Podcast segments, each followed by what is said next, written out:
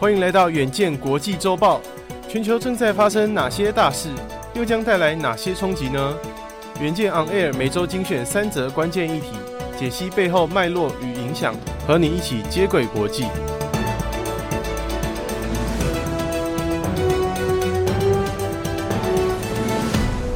大家好，欢迎收听国际周报，我是佑庆。本周国际周报由曾子轩整理，共包含三则国际大事，分别是：法国总统马克宏结束访问中国的行程，受访谈到台湾议题时，表示欧洲不应该作为美国的追随者，不用因为台湾议题卷入美中的纷争。另外，印度人口预计将在二零二三年四月超过中国，成为世界人口第一大国。对有竞争关系的两国意义深远。最后，即便承受美国政府监管压力，抖音母公司字节跳动二零二二年的营收和获利都表现良好，成长态势超过其他科技巨头。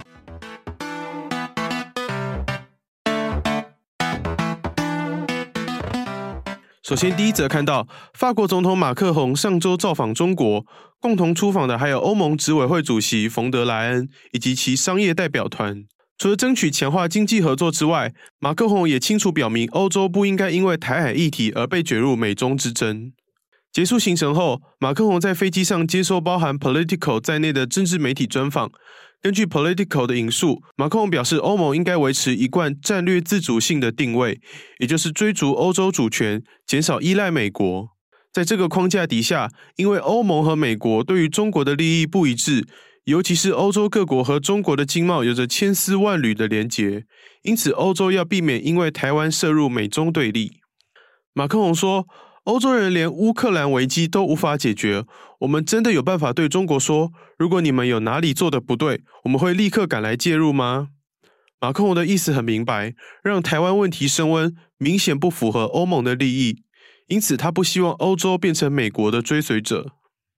共同出访的冯德莱恩则抱有不同的看法。这位德国国防部长出身的欧盟执委会主席表示，自己告诉中国国家主席习近平，维持台湾海峡的稳定是重中之重，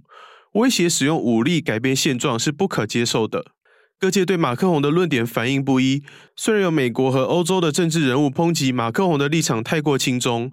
网友发明用来讽刺马克宏言行不一的 “macaroni” 再次登上热搜。但欧洲议会主席米丘则表示，马克宏并不孤单，推行战略自主性符合欧盟的利益。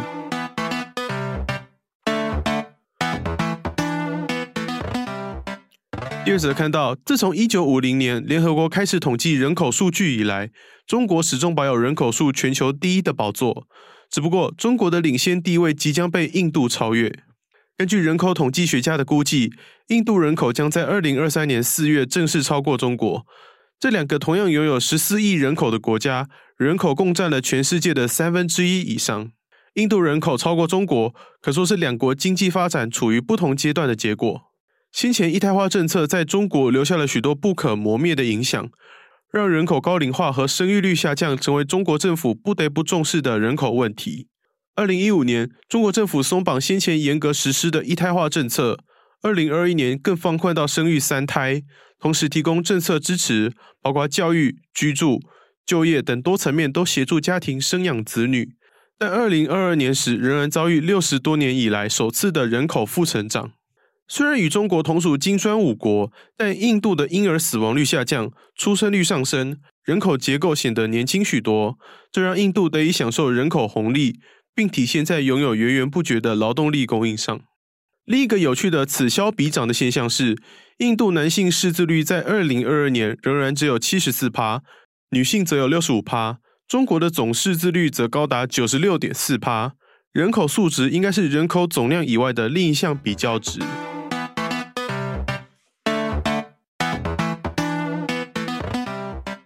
最后看到。综合的 Information 和金融时报对抖音母公司字节跳动的掌握，二零二二年的收入估计有到达八百亿美元，相较于二零二一年的六百亿美元，成长超过三十趴。